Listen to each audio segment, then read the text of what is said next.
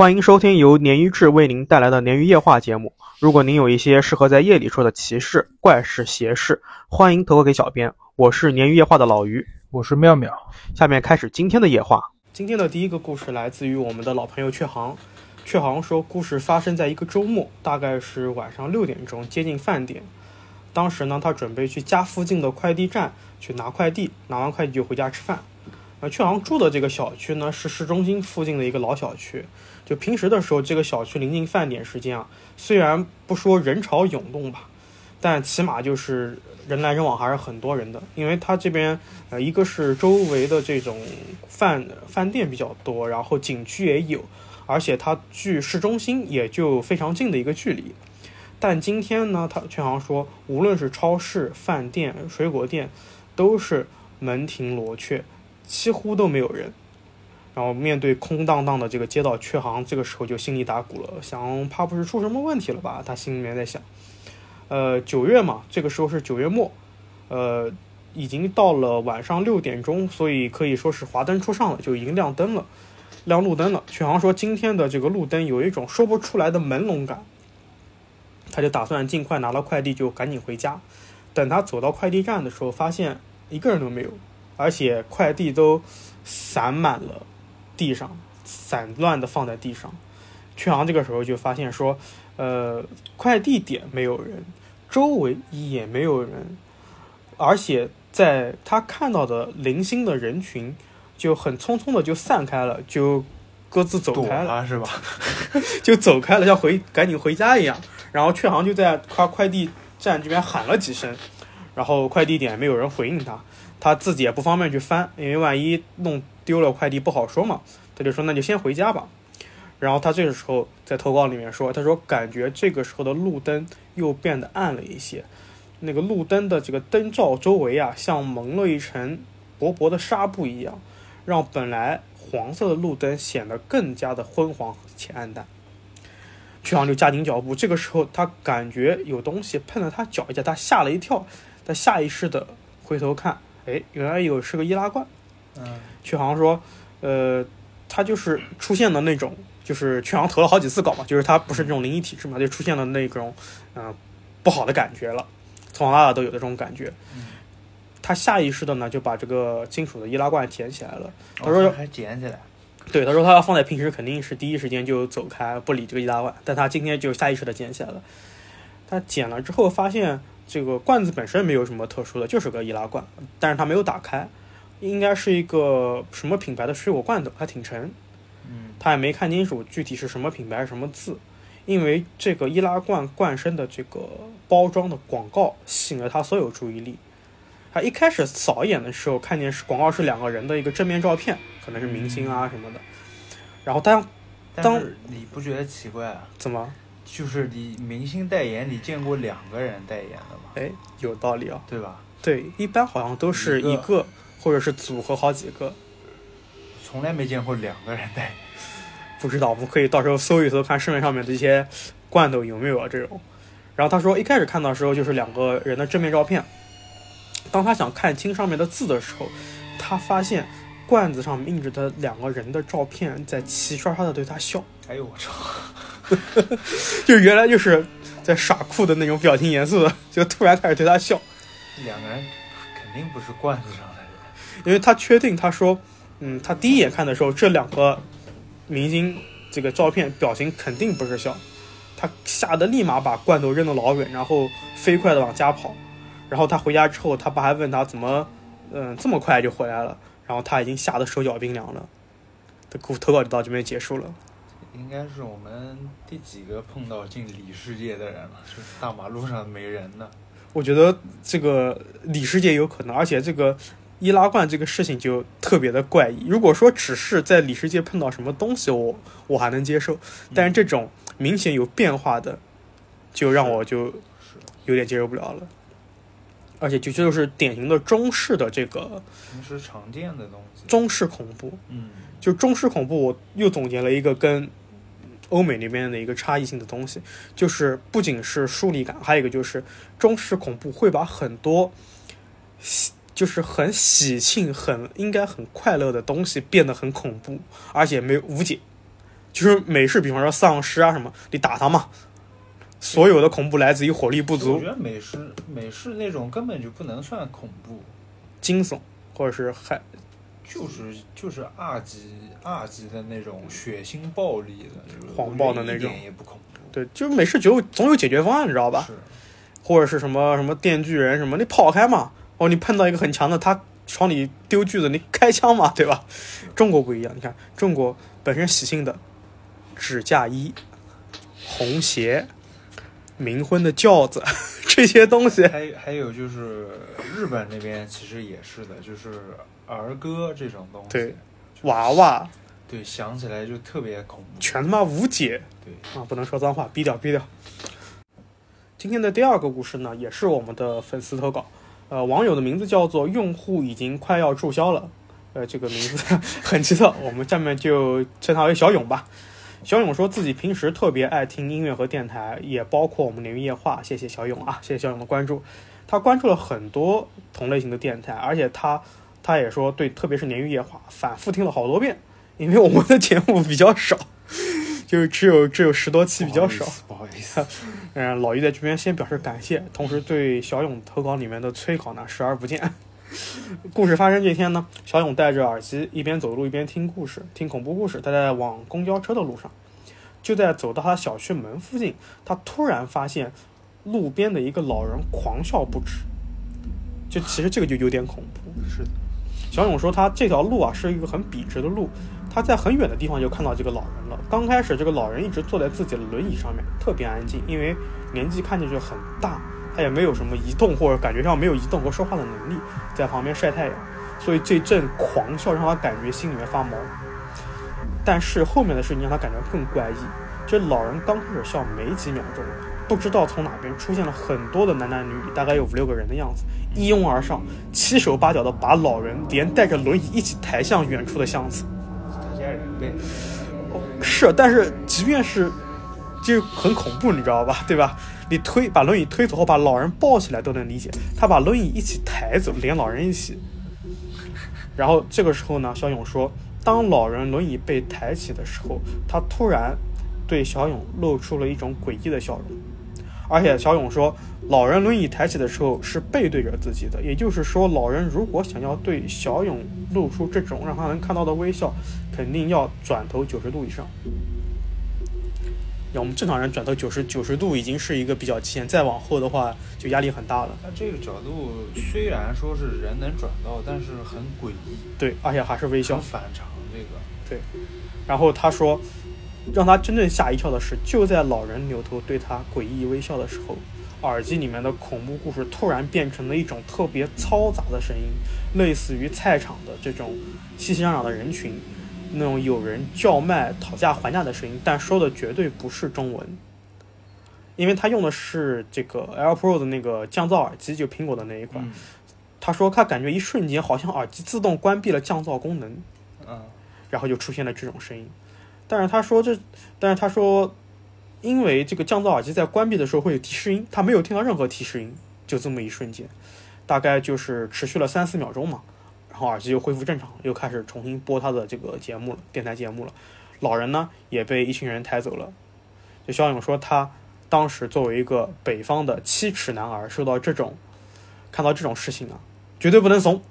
他就继续继续往公交站走。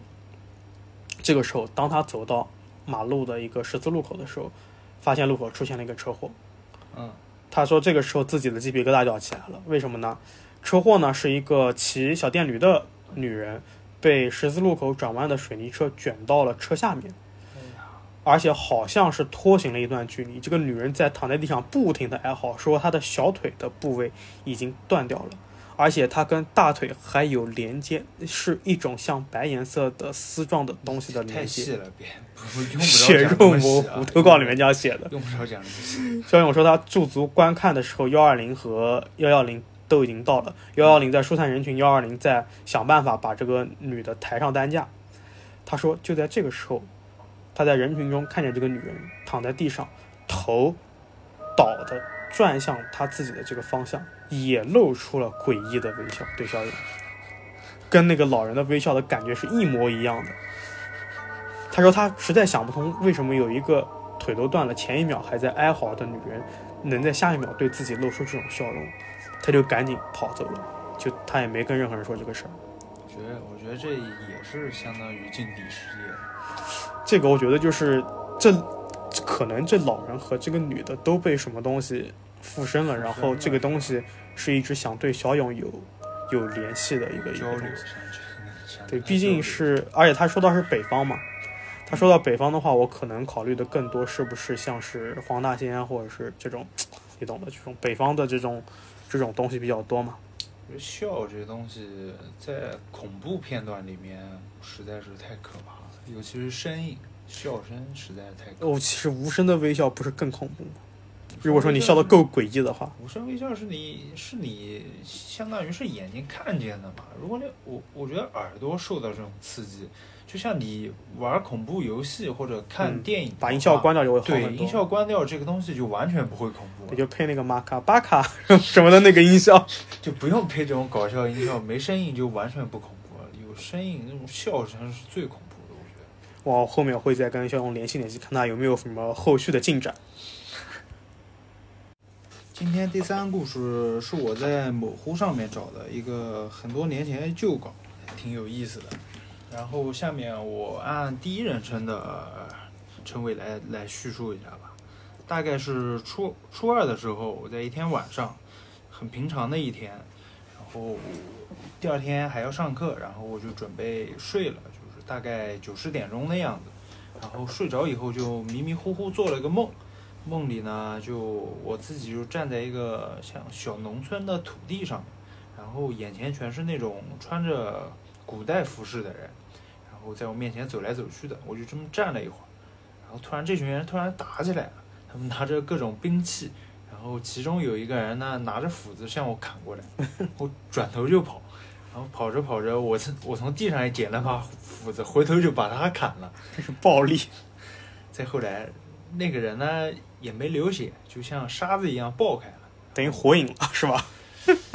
我爱像那种有点像那种就是木乃伊那个电影看过没？就是看过，就是最早期的那个演的那个。对对，有什么蝎子王那些，然后做这个梦，然后这种关键时刻我就吓得就醒过来了，然后看着屋顶，突然在我眼前呢就出现了一张类似于小丑的脸，是是那种半透明的，我能透过他脸看到看到自己房房间的屋顶，然后那个脸呢就在那边笑，那种就是非常刺耳、震耳欲聋的笑，然后我我当时就很确定我已经醒了，然后这个小丑是很真实的，然后我当时整个人绷特别紧，心心脏狂跳不止，我只能安慰自己只是个梦。过了几分钟以后，可能是太怕了，然后太累了，然后又睡着了。睡着以后呢，我又做了个梦，梦里面的一切呢都挺熟悉的，还是那条土路，然后一群穿着古代服饰的人。这次呢，我自己很很清楚的知道我自己在做梦，然后我就我就主动找到一个人，主动砍了他一斧子，可真主动呢。就先下手为强，还是那样爆开，然后和上次结束一样，突然我又醒过来了。又是小丑醒脸，过来以后呢，那个屋顶还是那张小丑的脸，不过这一次是一张不同的脸，还在笑，声音特别大，这夜晚就是那种声音特别刺耳。后来我绷不住了，就很大声的喊我妈，喊我爸，然后门开了，但是进来那个人呢，绝对不是我家人，是一个特别黑、特别黑、看不清楚的一个人。当时窗帘也没有拉拉严实，有外面有一点点月光照进来。但是我也看不清这是这是个什么东西。然后我那我我房间地板是木质的，然后走起来有那种轻微的咯吱声，但那个那个人啊，走在地板上面一点声音都没有，就像飘过来一样。然后这个影子呢，进房间以后呢，就在我身边躺下来了，一点声音都没有，然后就像正常人躺在床上发出那种声音，但是像没有重量一样。当他躺下来以后呢，我就开始犯迷糊了，不一会儿就晕过去了。再醒过来就是早上了。在我爸妈送我上学的路上，我就问他们，就是昨天晚上有没有听到我喊，有没有有没有进我房间？然后他们都否认了。我这个初二的这个还是爸妈一起送着上学，多幸福呀！可能是顺路吧。哦，我反正是初二，怎么可能就是还送上学呢？我大概是小学二三年级就被赶着自己上下学了。我是小学一年级第一天送我上学，接我下学的。呃，所以故事到这边就结束了吗？对，就没有了。投稿是这样，不是投稿，就是我觉得帖子是这样。妙老师有一种能力啊，他把这个只要是第一人称的这个，无论是帖子还是投稿，他都能。讲的好像自己身边发生的一样，是吗？是的，我感觉以为就是你自己发生的事儿。因为找到字，我会看了看挺多遍的。这个，所以这个其实这个故事让我感觉有一点混搭，因为小丑给我感觉是美式或者是是的，对吧？是的，国外梦到的是古代的人，但是他也没说是，我觉得是西方的，因为中国古代人不用斧子，应该不用斧子。对，程咬金。哦。也有，但是代表少很少，他并没有明确说他梦里面是西方古代还是对，然后后面又是有点压床的这种感觉，就是他感觉很多都是混搭的，所以可能我个人觉得会真的是梦一些啊，嗯，呃，你会做噩梦吗？这种比较恐怖的典型的噩梦，我前两天还和朋友说的，就是梦到晚上绝对不会做噩梦，但是我只要白天睡觉一定会做噩梦，这么可怕？对，一定会做。那你在中午在公司睡觉会做？呃，这个不会，我是睡那种很长觉，比如说我下午没事，然后两三点睡到六七点。那我经常找你的时候，你都是周末找你的时候，你都下午啊下午睡觉了，老给我发信息什么的。对啊，所以你起来之后其实是做噩梦的。我几乎都是被吓醒，然后接着睡。一般是什么样的噩梦？不能说是噩梦吧，就是不是会每次梦到那种，我几乎不会梦到那种。叫什么牛鬼蛇神这种东西，都是那种嗯，会一惊一吓的那种梦，或者是情节比较离奇，会把我弄醒的那种，啊就是有点惊吓感，但不是恐怖。对对对对，几乎没有恐怖的话，从小到大只梦到过梦的是僵尸，也不恐。几次大家有印象吗？就是恐不见得是僵尸，就是你做的恐怖的，就是让自己毛骨悚然的这种恐怖的梦。最恐怖的，我好像和你讲过吧。我不记得了，但那个这个梦我不知道能不能在节目里面说，可以可以放到后面专门讲梦的那一期来说。我自己就是犯罪了，杀人了，可以放到后面我们来总结一期梦的来讲。就我的特点是，我从小到大做过让我害怕的梦只有三个，初三做了一个，剩余俩都是跟我后来这个女朋友谈恋爱之后做的，就是让我发现自己有灵异体质之后做的。在怪谁？没有没有没有。就是我印象很深，你知道吧？然后，而且我如果一般人说，就像包括我母亲，还有我认识很多人，他说我看了什么恐怖片啊，晚上肯定会做噩梦啊这种。我看恐怖片，绝大部分如果做梦，都是我追着恐怖片里面的鬼在看，就是我变成化身一个灭鬼勇士一样。你还不错，我从来没有说是经历过白天经历过恐怖的事，晚上从来没有说没有做。就反正我就对梦这块比较。比较敏感。OK，这个故事先到这边。我们这一期最后一个投稿呢，来自于我们的小红书的一个朋友，他是匿名投稿，我们姑且称他为小李啊。小李说他小时候呢，少不更事，跟很多同学朋友一样，喜欢做一些刺激的事情。于是呢，他就联合了他四个同学玩了四角游戏。真是年少无畏啊！这个东西真的可不兴玩啊，朋友。四角游戏是什么？哎，你不知道吗？我不知道。四角游戏就是呃，你在半夜时分，应该有可能对这个有一个特定的时间点的要求吧。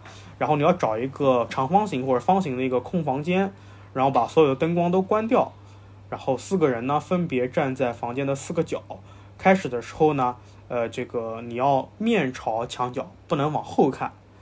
呃，游戏开始的时候，这个时候灯已经关掉了，就是其中一个角的人向另一个角走过去，走到这那个角呢，你就拍一下前面人的肩膀，然后并且你本人就停在那边了，嗯，然后下一个人呢，再以此类推，往下一个角走去，大家走的方向都是一致的，呃，顺时针啊或者逆时针，就是当拍到这个人的肩膀的时候呢，在角落的这个人就要咳嗽一声，再继续往下走，以此类推。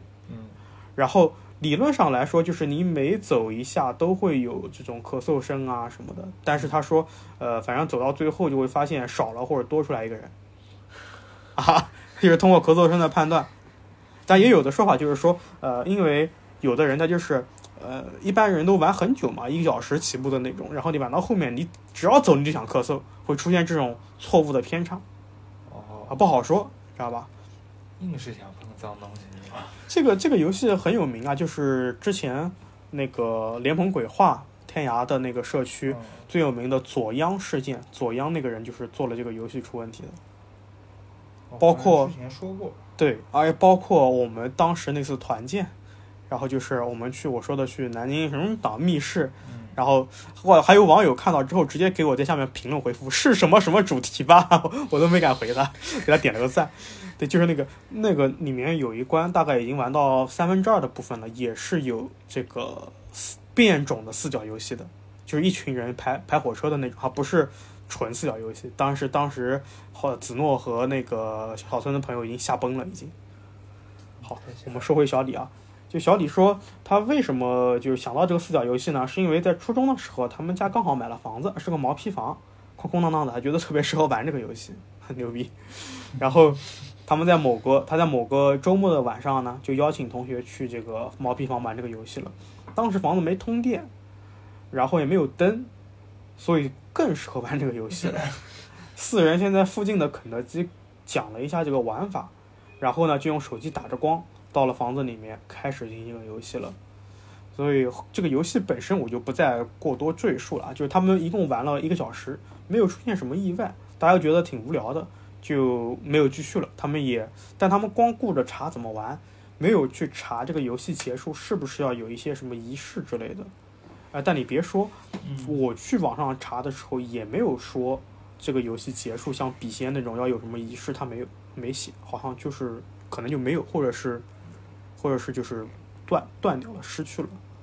然后他们这个小李他们觉得无聊之后呢，就直接说：“哎呀，好无聊，我们走吧。”然后就结束游戏回家了，各回各家了。事后呢，呃，其他几个朋友没事儿。小李说自己啊，如同被打开了阴阳眼一般。从那个游戏结束之后，首先他经常做噩梦，还会被鬼压床，而且还会看到一些白影什么的。小李说自己都要被吓麻掉了，但又不敢跟大人讲。一方面他不想让大人知道自己去了这个新买的毛坯房，一方另外一方面呢，他妈妈信佛教的，特别反感这类事情，连恐怖片都不怎么给他看。然后小李呢就硬撑着撑了半年，六个月。我去，很强，要成驱魔人了。他家里面这个新房子就做了一个装修，就修好了，然后散了几个月的甲醛，他们一家人就搬进去了。然后小李说，这个时候恐怖的事情刚开始。怎么恐怖呢？小李说，他一搬进这个新房子，他觉得自己的这个阴阳眼要么叫做变强了这个能力，要么就是变频繁了。他看到家里面到处都是黑影！他说感觉好像阴阳眼就一直是一个全睁开的状态，他晚上根本就不敢睡觉，硬是强撑到凌晨，就实在扛不住才睡。他没几天就特别的整个人都皮掉了。然后他最后没有办法，他觉得自己再不睡觉可能要挂了，就把这个事情呢一五一十的告诉他妈。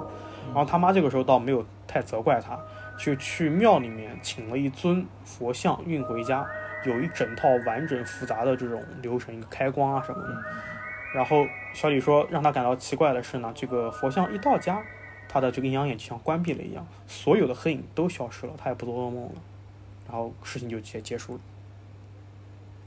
所以，我现在在这边再次奉劝我们各位鱼友啊，不要这些是危险动作。对这些事情，一定要以远离为主。你千万不要想着自己这个事情做完之后会有人替你解决，或者是自己能找到解决方案。这个真的是不要去尝试这种超乎常理的东西，一定要保持敬畏。最后呢，我们还是祝大家能够平平安安、顺顺利利的。OK，今天鲶鱼夜话就到这边结束了。希望大家能够继续向我们进行投稿，投稿就是我们的动力。你投的越多，我们节目更新的就越快。欢迎您收听由鲶鱼志为您带来的鲶鱼夜话节目。如果您有一些适合在夜里说的奇事、怪事、邪事，欢迎持续投稿给小编。拜拜，拜拜。